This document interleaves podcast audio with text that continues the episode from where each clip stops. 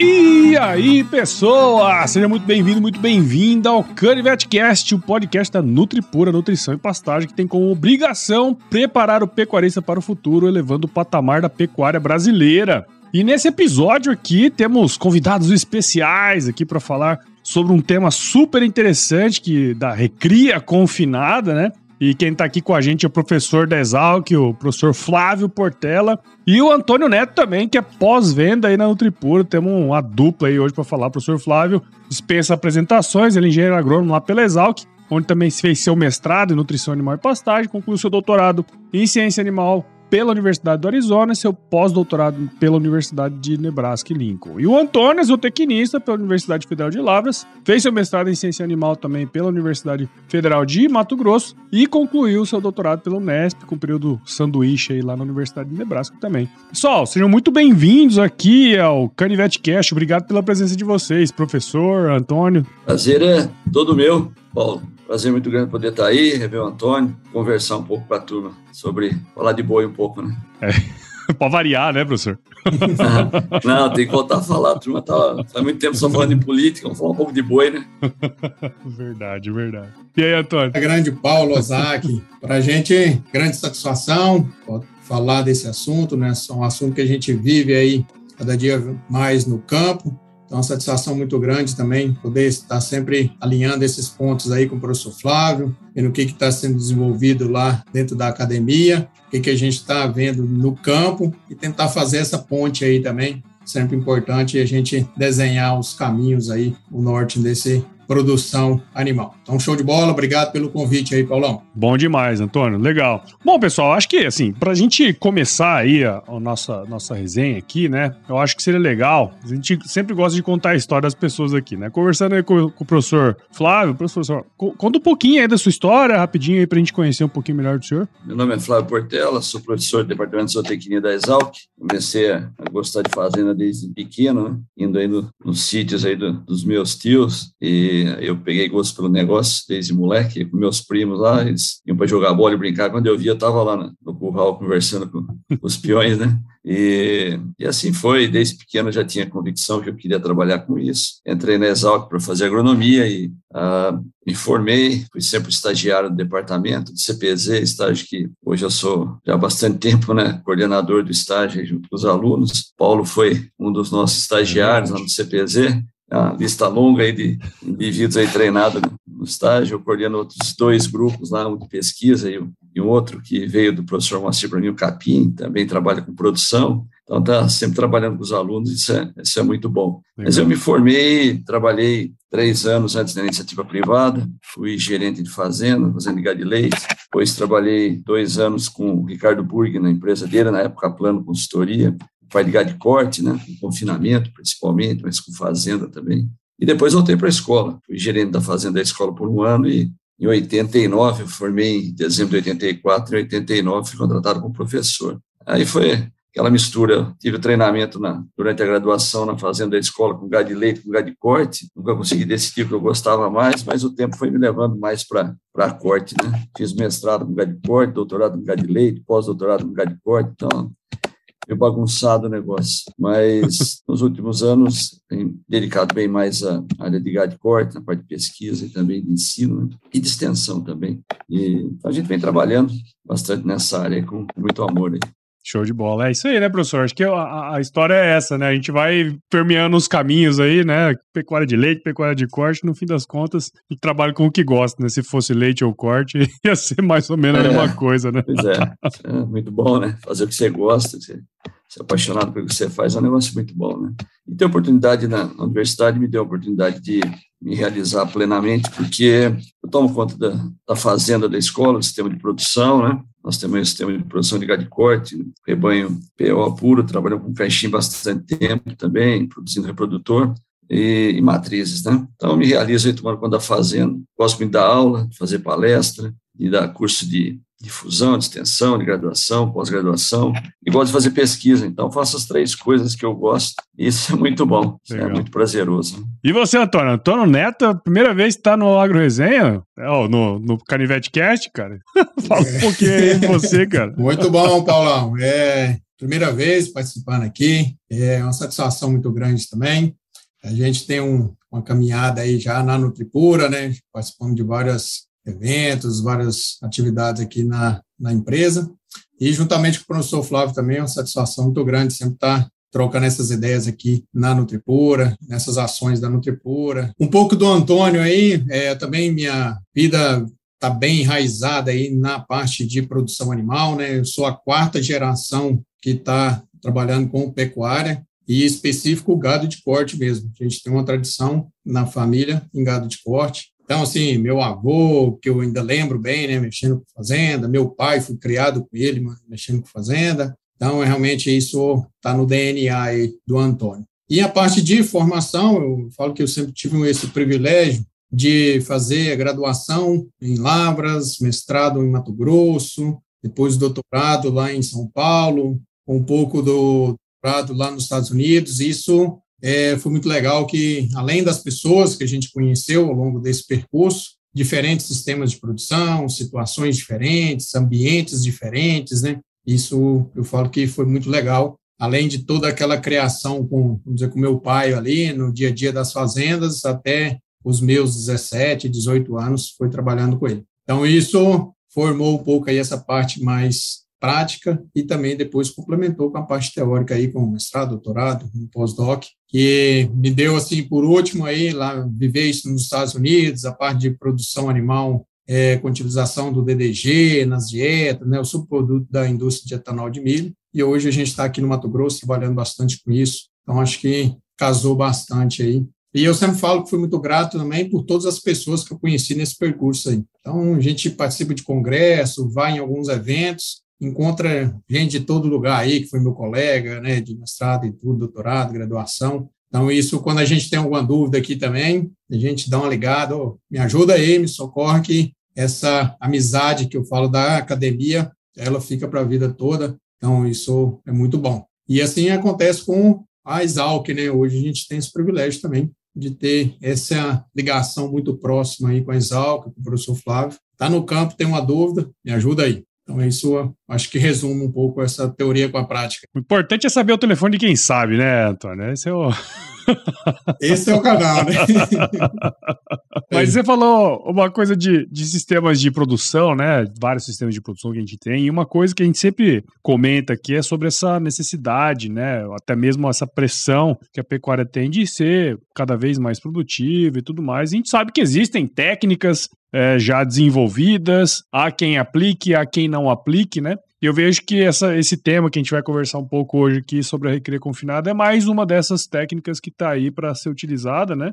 Se bem utilizada, provavelmente pode trazer algum retorno. Mas assim, para a gente começar essa, esse bate-papo, eu queria até perguntar para o professor Flávio, né? Teria como trazer, professor, um pouquinho do que é uma recria confinada, né? uma definição, um conceito, e, e o porquê de se fazer essa recria confinada hoje?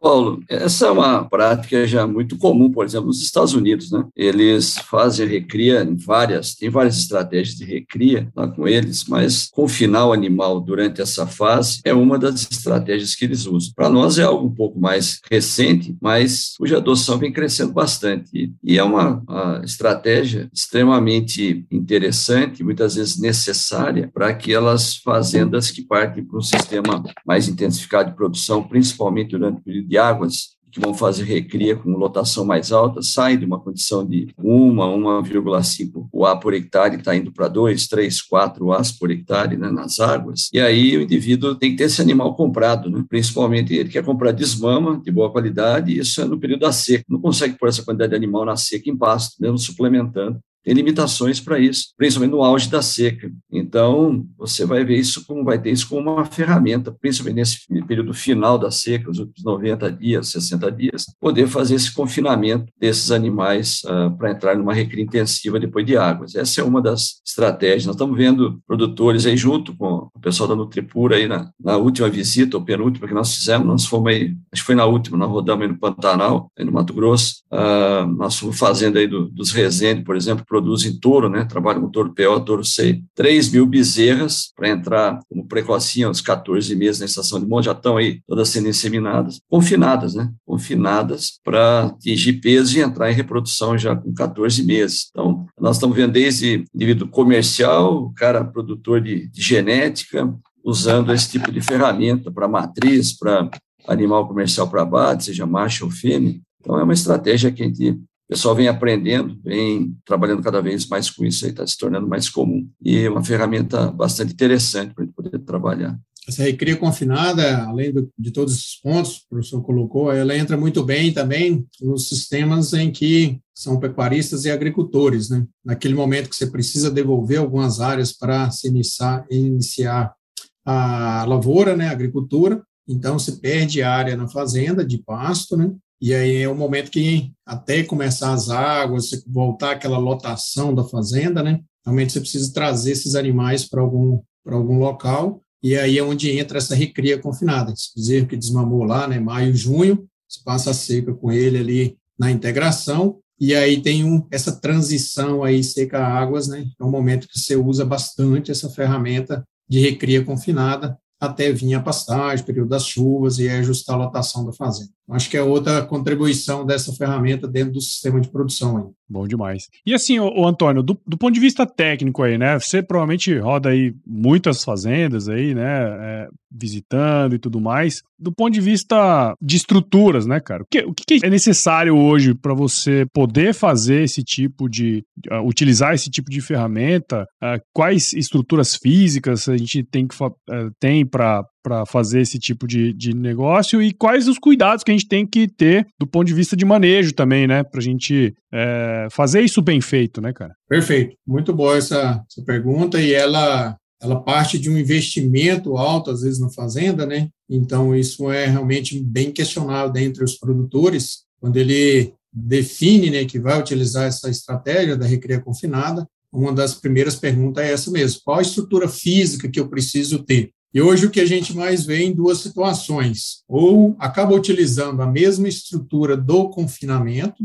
então às vezes o produtor faz um primeiro giro ali e no segundo giro ele não coloca o animal para ir para terminação ou não utiliza todas as vaias, e no confinamento em si, tradicional ali, ele usa para confinar esses animais, essa recria, né? E ali com alguns ajustes que depois a gente explora um pouco mais, em termos de espaçamento de coxo, lotação, é, dentro dessas baias. E outro que a gente tem visto também é a utilização, às vezes, no pasto mesmo, ali, é lógico, é um pasto que já está, não entrou ainda no período da chuva, está no período da seca, mas que ainda tem uma oferta de massa, mesmo que seja seca, que se constrói também os coxos ali, com esse espaçamento realmente de acordo com a recomendação técnica, e suplementa esses animais numa quantidade que suporte aquela lotação ali no pasto mesmo. Então, é outra forma de se trazer uma grande quantidade de animais, trabalho com lotação muito alta nesse momento, mas que você realmente coloca essa suplementação via coxo ali, fazendo isso no pasto. É, isso tem um benefício grande quando começa a chover, né? às vezes no confinamento já começa a estar tá problema de lama, muito isso. Então, no pasto, às vezes os animais têm um espaço maior para andar. Lógico que precisa desse espaço para ser trabalhado. Sem dúvida, sem dúvida. Você comentou dessas especificações um pouco mais técnicas, né, cara? Espaçamento de coxo, dessas boas práticas também no dia a dia, por exemplo,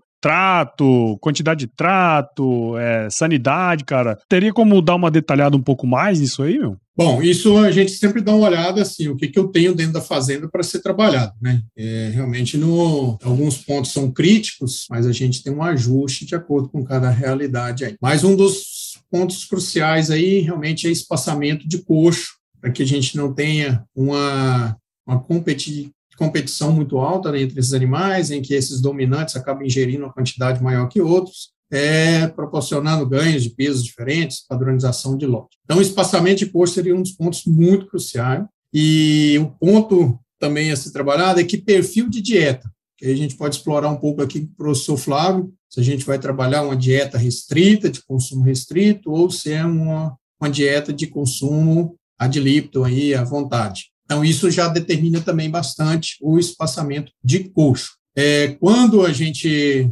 trabalha com essa dieta restrita, e esse ponto do espaçamento de coxo, realmente ele é muito crucial. Então, a gente tem visto aí trabalhar um, um espaçamento do confinamento mesmo, 33 centímetros ou um metro para cada três animais aí, quando você está trabalhando de consumindo de um lado só do coxo. Então, numa dieta de consumo ad litos, pode trabalhar até um pouco menos isso, mas que a oferta dessa dieta entre os tratos tem que ter esse cuidado para que ela não zere, não, não limpe o coxo ali entre esses tratos. Aí é uma dieta com mais volumoso e tal, é outro perfil de dieta. Então, acho que, assim, podemos cravar esse espaçamento de coxo sendo crucial e agora explorar com o professor Flávio um pouco mais sobre essa questão das dois perfis de dieta, aí, pensando nesse animal mais jovem, nessa recria, nesse bezerro que tem ali, foi desmamado lá em maio e junho, e a gente está aí no mês de agosto, setembro, outubro, né? Fazendo essa recria confinada. Legal. Não, e é isso, professor. Se puder falar um pouquinho desse do perfil da dieta, o que que utiliza, né? Quais resultados aí também que é possível, né, alcançar no campo utilizando esse conceito todo que a gente está comentando aqui, professor. Certo. Acho que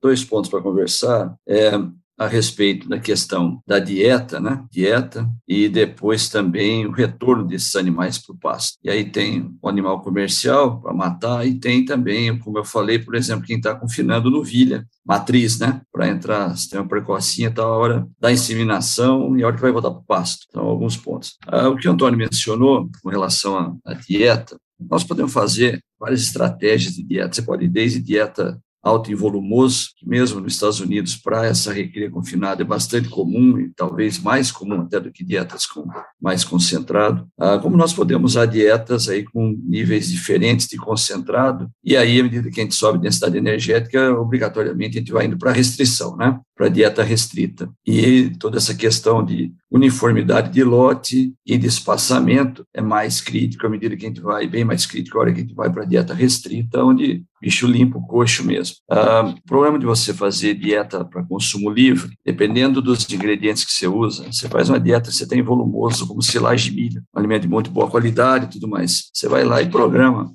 formula dieta no computador lá bonitinho, né? E você quer que a, os animais ganhem 600 gramas, por exemplo. Você vai lá e bota a comida lá. A hora que você põe essa dieta livre, o animal não vai respeitar necessariamente o que está bonitinho no computador, aquele consumo predito pelo programa. Aí você vai ver animal comendo 10, 15, 20% mais. Em vez de ganhar 600 gramas, tem animal ganhando 1,1 kg, 1,2 kg.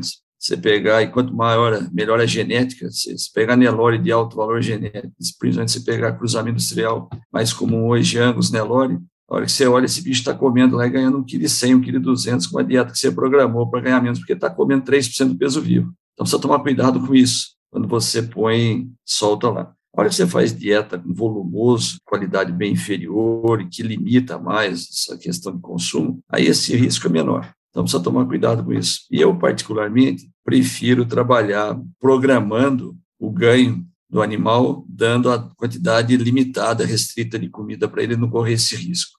Com as implicações que o Antônio falou, de uniformidade de lote, coxa, obviamente tem que ter isso. Mas aí o que a gente faz é, você tem o peso inicial, programa esse animal e a cada 30 dias se reajusta. Por 30 dias é essa quantidade de comida. Daqui 30 dias, nova quantidade de comida e assim você vai programando. O animal limpa o coxo, você evita a perda de alimento e não corre o risco do animal consumir mais do que precisa, ganhar demais, o que depois vai ser prejudicial, vai travar demais o desempenho dele de volta para o pasto. Né? A hora que você começa a ver o animal batendo um quilo ou mais e ganho de peso, depois, a hora que ele volta para o pasto, ele demora mais para entrar num ganho normal de pastejo. Outro ponto é, uh, independente da dieta que você formular para esses animais durante a fase de confinamento, o retorno ao pasto vai implicar obrigatoriamente vai acontecer e pode voltar no pasto bom para valer que se quiser. Você está lá no pasto adubado, rotacionado, igual se quiser.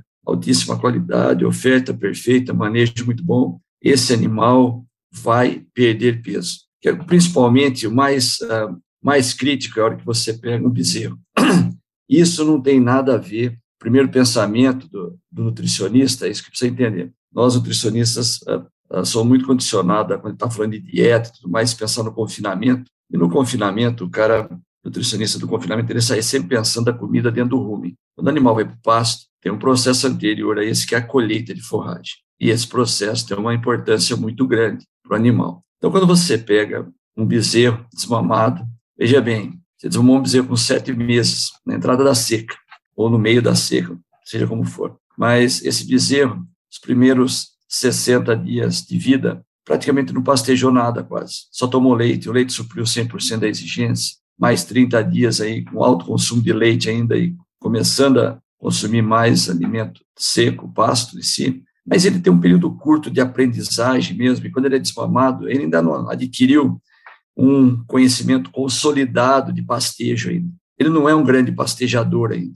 Tá? Essa é a verdade, esse animal jovem. A criança, certo? Estava começando a aprender, você interrompe esse processo e joga ele no confinamento. E confina esse animal por 90, 120, 150 dias ou mais, depende da, da sua estratégia na fazenda, da condição de inverno, de seca, uma série de fatores. E aí você tem a hora de retornar esse animal para o pasto. Então vamos lá, vamos falar de duas categorias aí para a gente discutir um pouco isso. Vamos pegar o exemplo que eu citei aqui, o cara que está botando novilha para fazer precocinho. Um exemplo bem, vamos lá naquele animal altíssima exigência lá, vai entrar em monta com 12 a 14 meses, e a questão é a seguinte, essa fêmea vai chegar nos 14 meses na hora, vamos pegar o tradicional, nascimento primavera, agosto, setembro, outubro, monta novembro, dezembro, janeiro. Essa fêmea vai entrar em inseminação dia 1 de novembro e a hora que ela está saindo para o pasto. Aí vem a questão, ela estava confinada, eu insemino e jogo no pasto. Tem trabalhos de pesquisa hoje mostrando claramente o efeito negativo na taxa de concepção em função de mortalidade, morte embrionária. A hora que está fixando o embriãozinho ali, você tira ela do coxo e joga ela no pasto. Mas eu joguei num pasto bom para valer, adubado, não tem problema. Ela não sabe pastejar. Além dela não ter consolidado esse aprendizado quando bezerra, ela ficou seis meses confinada e agora ela tem que voltar, não só reaprender a pastejar, se tornar experiente em pastejo e voltar a uma atividade física de seis a sete horas caminhando pelo pasto, coisa que ela não fazia e gastava duas a três horas por dia para se alimentar no confinamento ali parada no coxo. Tem trabalho mostrando as fêmeas uh, entram nesse, nessa situação que você joga, nos primeiros sete dias, perde 1,6 kg por dia de ganho de peso. Aí elas começam a diminuir essa perda, estabiliza e começa a ganhar. Você vai quase 30 dias depois e o ganho de peso dessa fêmea é 100 gramas por dia, 200 gramas por dia, 300 gramas por dia no máximo, no período. Ela leva 30 dias para estar em condições já de pastejo semelhante à de uma fêmea experiente que, após a desmama, permaneceu em pasto. Tem trabalho mostrando isso. Eles mostram, inclusive, o comportamento, o caminhamento dessa fêmea. Nos primeiros dias, ela anda o dobro de uma fêmea experiente. Experiente que eu falo é aquela bezerra que passou a vida inteira, desde que nasceu no pasto. Né? Essa que ficou confinada no começo, ela anda o dobro e não colhe forragem, e perde peso violento, e perde peso no dia, a partir do dia da inseminação. Então, isso é muito ruim. Né? Então, as opções que a gente tem, que os trabalhos mostram, é o seguinte: eu teria que voltar essa fêmea, essa novilha, 30 dias antes para o passo da inseminação, para quando eu for inseminar, ela já está ganhando peso de volta e adquiriu experiência de pastejo semelhante a uma que ficou o tempo todo no pasto. Ah, ou eu tenho que colocar essa fêmea no pasto, suplementando. E aí tem trabalho mostrando 1% do peso vivo aproximadamente, atenuando esse efeito e garantindo taxa de concepção elevada nessa fêmea, comparável à fêmea adaptada. Né? Então é assim, você suplementa, você sai com ela. O problema de sair antes do pasto é que você não tem pasto para sair com ela. Você está confinado porque não tem pasto. Mês de outubro você não tem pasto. Muitas vezes para jogar essas fêmeas um mês antes lá no pasto e inseminar em, janeiro, em novembro. E a outra alternativa é o indivíduo mantê-la confinada e jogar para o pasto depois do diagnóstico de gestação. Mesmo assim, vai ter que suplementar um pouco, porque ela vai perder peso, vai passar pelo mesmo processo, até mais intenso, porque ela ainda ficou mais tempo no confinamento, mas não tem aquele impacto tão negativo na taxa de concepção, que o período mais crítico de fixação do embrião e tudo mais já, já foi, né? Então, esse é um ponto. Outro é um animal comercial que você vai abater, entrando para a recria, também vai passar pelo mesmo processo. Quando ele volta para o pasto, ele tem esse mesmo processo de adaptação. O animal que ficou em confinamento de seca para ir para o pasto de volta nas águas, mas que não é aquele bezerro, é um animal que já tem mais de ano, garrote erado, ele já tem um aprendizado de pastejo, ele sofre menos nisso, mas ele tem a perda de peso inicial. Então, esse é um ponto que a gente precisa aperfeiçoar melhor, esse processo de transição. Né? quando a gente sai desse confinamento e vai para o pasto com esses animais. E isso mesmo indo para um pasto de muito boa qualidade no processo. Sim. É que a gente acaba olhando para o sistema, né, professor? E, e, muitas vezes a gente acha que ah, é simples, né? Você passar, fazer uma transição de um para outro, né? Bom, o animal já já está acostumado e tal. E na realidade aí para esse perfil de animal nem, não necessariamente. Então essa, essa observação é muito importante, né, professor? É, esse é um ponto que uh, a gente precisa tomar cuidado, né? Com isso, tá? entender o que isso vai ocasionar uh, quando você pesa esse animal 30 dias depois que ele saiu do confinamento. Uh, é, um, é fato que a maioria das fazendas não necessariamente tem uma estrutura, por exemplo, para tirar o animal do confinamento, jogar no pasto e conseguir suplementá-lo. Então, vai ter que conviver com essa com esse, esse desempenho inferior no primeiro mês. É obviamente que ele vai apresentar um compensatório para frente, mas uh, esse é um, um aspecto que uh, a gente precisa considerar no processo. Mas os trabalhos com animal comercial, tem os trabalhos americanos mostrando, uh, inclusive a recomendação, por exemplo, lá no equipe do Nebraska, com os trabalhos deles, é, é você suplementar bem na seca, tá? ir para o pasto de boa qualidade nas águas e depois confinamento. E no pasto sem suplementar. Eles, inclusive, não recomendam suplementação nas águas, uh, nos trabalhos que eles fizeram. Né? Isso é discutível, nós precisamos trazer para as nossas condições, a gente tem pouco dado disso ainda, mas eles mostram lá o animal ganhando mais peso na seca, quando ele vai nas águas ele ganha menos do que o outro lote, mas depois ele dá o rebote no confinamento. Então tem bastante discussão nesse ponto. A questão mais crítica é da fêmea, que eu falei para você, porque ela está inseminada, né? E aí, se você joga ela para o pasto, insemina e já sai com ela para o pasto, você perde aí, os trabalhos mostram mais de 10 unidades percentuais, às vezes, em taxa de concepção. É bastante isso, naquela IATF, entendeu? Então, esse é um ponto mais crítico que a gente precisa uh, ter atenção no processo. E aí, Antônio, acho que essa questão da, da transição, né, cara, da recria é, confinada para o pasto ali, isso é uma coisa que pega bastante aí, né, quando você roda e faz os, as suas visitas, conversa com o pessoal, né, cara? Com certeza, o Paulo. O professor explorou bastante a questão da recria confinada de fêmeas, né, que realmente isso tem crescido muito, essa essa fêmea cada vez mais precoce aí, entrando na vida reprodutiva dela, né, explorando ela na vida reprodutiva, mas a gente tem também é, cada vez mais encontrado situações dessa recria do macho para matar esse animal mais jovem, para ter um animal perfil exportação, que seja um mercado que exige essa idade, que seja um animal realmente mais eficiente. Então, cada vez mais os produtores têm confinado essa recria aí, né, esses animais, para aumentar essa taxa de ganho de peso durante esse período seco do ano aí, ou nas suas transições, para realmente diminuir a idade de abate e aumentar peso de carcaça. Acho que esse é um dos grandes objetivos. Nesse sentido, Paulo, acho que uma das grandes discussões assim que a gente vê no campo, principalmente na parte mais econômica do negócio, né, seria uma discussão de qual taxa de ganho de peso né, eu coloco nesse animal. Porque quando você coloca uma taxa de ganho de peso um pouco conservador ou menor, o custo da roupa produzida desse, dessa estratégia ela acaba ficando bem alto. Então, você precisa de diluir isso ao longo do sistema, não só nesses 90, 120 dias aí. E quando você tenta aumentar um pouco mais essa taxa de ganho de peso, para tentar produzir uma arroba mais interessante, mais competitiva aí, ou mais próxima daquela que vai ser comercializada, às vezes a gente sai e chega nesses pontos críticos que o professor pode até explorar um pouco mais, que seria uma taxa de ganho de peso, às vezes mudando a composição corporal desse animal, vai ter uma influência disso lá no período das águas, igual ele já comentou um pouco, e depois lá na sequência também na terminação desse animal, né? Então a gente sempre fica nessa, coloca uma taxa de de, ganho de peso um pouco mais baixa, o custo da roupa produzida fica muito alto. Eu coloco uma taxa de ganho de peso mais alta, o custo da roupa produzida fica mais competitivo, mas eu tenho uma interferência. Então acho que a gente poderia aqui aproveitar da experiência do professor para explorar um pouco mais o que, que seria esse equilíbrio, assim, o que, que a gente tem conseguido, né, de taxa de ganho de peso mais alto um pouco. E o professor uma coisa muito bacana, eu acho que ele pode trazer isso para a gente, até uma visão assim a médio e longo prazo.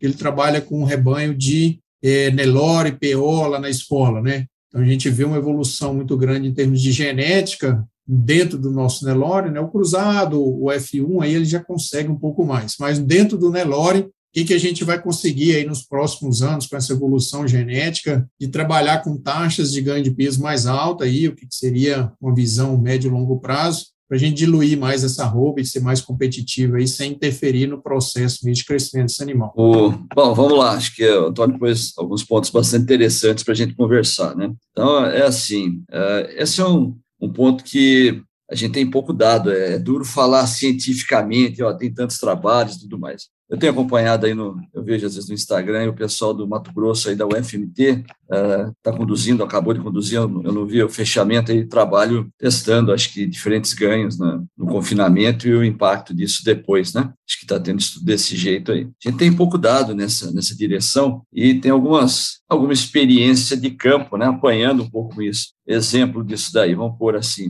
experiência própria minha. Primeira vez que nós fechamos animal numa fazenda que eu acompanho no Mato Grosso do Sul, a Vaca Branca, num lote de, de Bosmara, a gente tinha feito programado a dieta, né?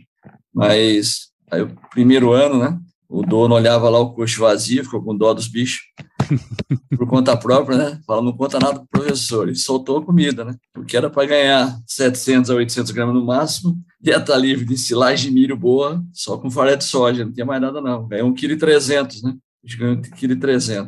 Aí você vai pesando esse animal depois no pasto, o ganho de peso durante o período todo de verão, ele ficou baixo, né? O animal ganhou demais antes, só que depois ele dá um baita rebote no confinamento, tem isso também, desde que ele tem genética. Aí ele entra no confinamento, e como ele ganhou pouco por um período grande de pastejo, aí esse bicho vai lá para frente. A não ser que você tenha pego um animal de genética fraca e que já ficou bolinha lá no, na fase de recria quando você fez isso. Esse é um problema. Então, o que o Antônio posicionou, a questão da genética do animal, é um ponto importante nisso. Uma coisa é eu ter um Nelore filho de boi de boiada, ou um Nelore uh, pouco melhorado ainda no processo, um potencial mais baixo, outra coisa é eu ter oportunidade de trabalhar, e o Antônio acompanha, a gente tem, você tem mandado dado para mim, a gente tem acompanhado lotes aí que eles trabalham de fazendas que há muitos anos usam touros Nelore de top de sumária, né? Um alto mérito genético, você olha o desempenho desse bicho em confinamento, ninguém fala que é Nelore, o cara fala, isso aqui é um F1, né?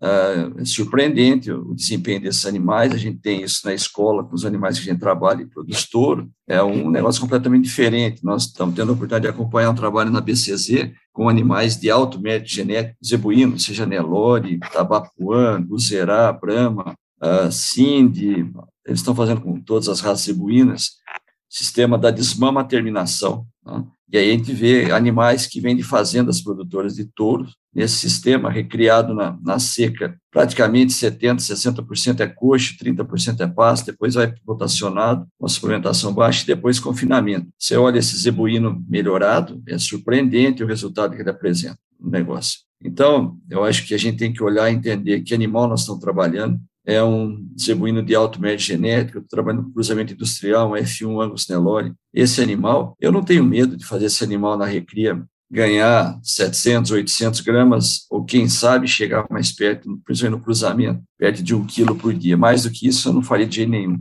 Tá? Mas uh, eu acho que você colocar aí até 800 gramas nesses animais é, é bem seguro quando eles têm qualidade genética para o processo. Porque, como o Antônio falou, essa recria é cara. Quando você faz o custo da arroba, é lógico, quando a gente fala caro, nada se compara ao animal ganhar pouco ou perder peso, que é inadmissível hoje em dia, não dá mais para conversar disso. Então, é um custo que a gente tem que bancar, mas não é uma arroba barata a hora que eu coloco um animal ganhando 500 gramas, 400 gramas ou mesmo 600 gramas. Não é barato, é uma arroba cara. Tem todo um custo operacional disso. E por que, que é caro? Porque eu diluo muito pouco a exigência de mantença desse animal. Se você olhar lá, ele tem uma exigência de mantença que é alta, e é que a hora que ele está ganhando 600 gramas, eu diluí muito pouco isso. A hora que eu faço ele ganhar 1,8 kg no confinamento, eu diluo bastante aquela exigência de mantença, eu aumento a eficiência de conversão alimentar dele tremendamente tudo mais. Mas ah, eu diria que eu vou ser cuidadoso a hora que eu não conheço a genética do animal, ou que eu vejo que eles não são animais de ponta, uh, eu dificilmente vou querer trabalhar acima de 600 gramas por dia nessa recria. Se eu tiver um animal de qualidade superior, eu não tenho medo de ir para 800 gramas, ou quem sabe alguma coisa mais próxima de um quilo no cruzamento industrial durante esse período de recria. Né? Esse animal vai carregar esse ganho extra dele mesmo esse animal que foi, isso é básico, né? não, não, tem jeito. Você pegou dois animais com a mesma genética, ou dois lotes. Um você implementou 700 gramas na seca, a outra se implementou 300 gramas na seca. Você tem 400 gramas de diferença, 150 dias, vamos dizer, de seca, confinada, ou se fosse suplementada em pasto. Isso dá 60 quilos, são 400 gramas por dia, são 60 quilos a mais para o lote que foi mais tratado. Quando jogar no pasto esses dois lotes, esse que ganhou mais vai ganhar menos, os dois na mesma condição, no mesmo pasto. Bom, mesmo jeito que for o pasto. O que ganhou menos vai ganhar mais do que o outro. Só que daqueles 60 quilos de diferença, você vai ver que esse animal que comeu mais na seca vai chegar no confinamento pelo menos 30 a 40 quilos mais pesado do que o outro. O compensatório de um e a desaceleração do outro, o compensatório do grupo ele é parcial, não consegue recuperar tudo. E esse boi que ganhou mais na seca, menos nas águas, dá rebote no confinamento. Então tem que tratar, tem que trabalhar bem isso daí, não tem jeito. Uh, não é uma roupa barata, mas uh, quanto mais eu puder puxar isso daí na genética do animal, eu vou puxar na seca para fazer uma roupa mais barata para dar um rebote maior depois, chegar com ele mais pesado lá no começo do confinamento, e um animal que vai dar um rebote, porque uh, teve um ganho de peso um pouco menor nas águas por ter ganhado bem na seca, entendeu? Mas uh, é um ponto que não tem jeito, nós não temos mais como não tratar bem desse animal. E os trabalhos que tem não são muitos, mas eles são bem consistentes em mostrar que a gente tem vantagem em uh, alimentar bem esse animal. Se você me perguntar hoje o que antes a gente achava dar um proteinado para parar de perder 100 gramas e ganhar 200, pelo menos a gente achava bom lá atrás, hoje eu acho isso muito pouco. O preço, preço do bezerro que nós estamos tendo, a relação que nós temos, mesmo esse bezerro mais barato hoje, uh, o ágio que nós temos, e para a qualidade do animal que está vindo cada vez mais para nós, que nós estamos produzindo. Nós estamos colhendo, nós colhemos esse ano uma desmama que teve aí 16 milhões de doses de sêmen de gado de corte colocado na monta que gerou essa desmama. Então, já vem uma qualidade diferenciada com o aumento da participação de touro melhorador cobrindo em monta natural. E o que está nascendo agora, nessa estação de nascimento, tem 19,5 milhões de doses de sêmen de gado de corte usado na estação do ano passado. Então, isso está mudando a qualidade dos animais que nós estamos colhendo. Nós estamos vendo isso. E há quanto tempo que a gente trabalha junto aí com a equipe do Antônio na Nutripura. Mais recentemente, nós estamos vendo esse Nelore chegando aí com resultados surpreendentes de desempenho uh, no confinamento, no sistema total, no ciclo total desde a desmama. E nós vamos ver isso cada vez mais, e cada vez mais vai se justificar esses sistemas mais intensivos de recria durante a seca, com suplementações em níveis mais altos e o próprio confinamento é uma prática que uh, cada vez mais nós vamos estar trabalhando com isso daí. Legal, interessante ter essa visão, né, Antônio? Porque uh, faz a gente pensar muito ali na hora de tomar decisão técnica no, no, no final da cadeia, né, cara?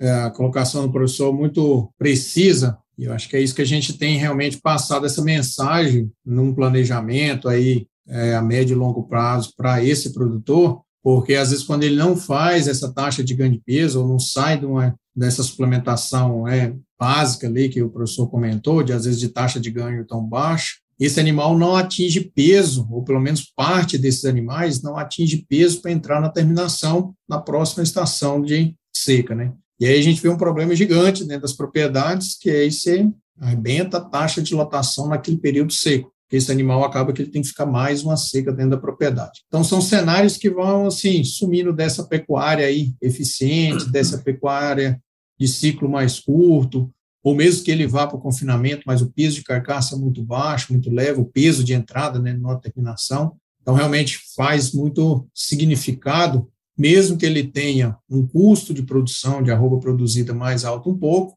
mas faz parte desse sistema de produção da estratégia nesse primeiro ano e ele dilui depois no passar dos meses aí até chegar na terminação.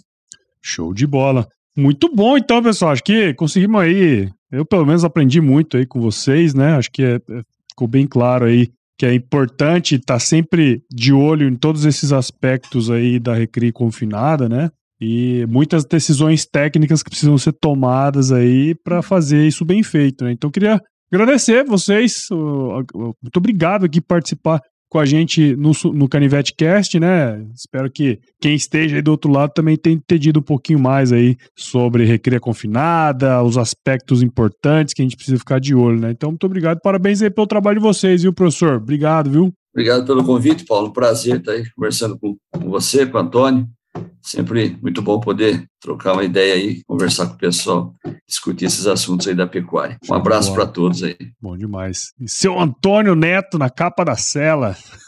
Paulo, muito obrigado também. Para a gente é uma grande satisfação, né? A gente gosta muito de estar conversando sobre isso, né? Falando de pecuária. E com o professor Flávio sempre é uma satisfação muito grande. A gente já tem um bom tempo aí na estrada, né? Trabalhando junto e tudo. E é sempre muito bom é, a gente ver dados novos, né, pesquisas que estão aí em função da mudança que a pecuária vem se transformando em alguns setores. Então, sempre muito bom trazer uma visão, agora uma, trouxe um ponto diferente, que é um comportamento né, de ingestão do capim. É um ainda ponto aí, a gente às vezes está lá dentro do rumen, né, e o professor hoje explorou um ponto muito bacana, que é comportamento mesmo, tamanho de bocado, ingestão, é, é comportamento do animal, quanto que ele gasta de energia, tudo no sistema. Então, é sempre muito bom essa parceria, a gente fala, né, trabalhar junto e nunca perder esse foco aí, esse norte da universidade, sempre aplicando isso aí nos nossos clientes, tentando realmente levar os melhores resultados para eles lá e que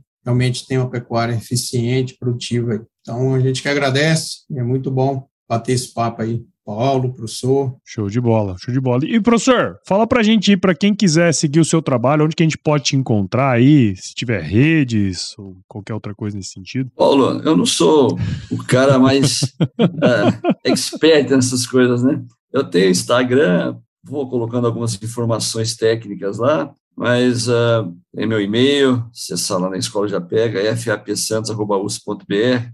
Tem uh, os cursos que nós ministramos no centro treinamento. Então, tem os cursos de curta duração, de três dias. Né? Agora, essa semana, foi o curso de formulação de ração para gado de corte. Tem o nosso programa de curso de especialização, final de semana, ministrado em Piracicaba e em Goiânia. E agora nós temos também cursos online, nós vamos estar agora em 2023, um curso aí muito bom de uh, pecuária de corte online, curso de, se não me engano, 57 ou 60 horas né, online, programação muito boa. Então, são as formas que nós temos aí de atender o pessoal, de estar em contato. E nas visitas que nós fazemos aí né, nas fazendas e de campo, palestra, os treinamentos, né? É aí que a gente vai entrando em contato com a turma. Perfeito, certo? bom demais. Oh, e aí, Antônio, como é que a gente pode seguir o seu trabalho aí, cara? Então, Paulo, hoje a gente, aqui na Nutripura, a gente é responsável pela região norte, né, do Mato Grosso, então, de Cuiabá, pegando todo o eixo da BR-163 aí, até Sorriso, Sinop, Lucas, né, a gente vai até no norte, lá sul do Pará,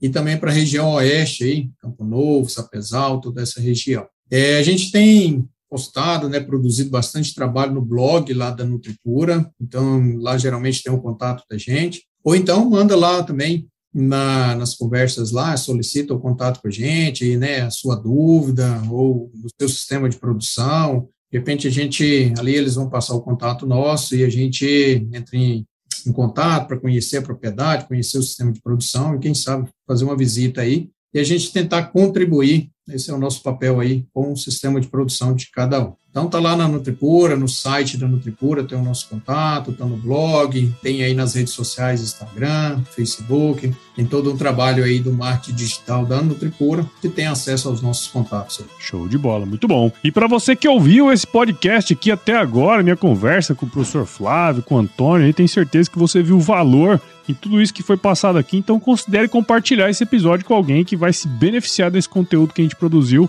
o podcast ele cresce na medida em que você participa junto com a gente desse processo aqui. Siga o Canivete Cast, seu agregador de podcast favorito, e acompanhe também os episódios no Agro Resenha Podcast. Siga Nutripura nas redes sociais, basta procurar lá por Nutripura no Instagram, Facebook, LinkedIn e YouTube. E visite o site da Nutripura também, o www.nutripura.com.br. Acesse o blog Canivete lá, que o Antônio comentou aí, tem certeza que você vai encontrar o melhor conteúdo técnico sobre pecuária na internet, tá certo? Professor Antônio, muito obrigado de novo aí, viu? Fiquem com Deus, tudo de bom para vocês. E se chover, não precisa molhar a horta aí, não, viu?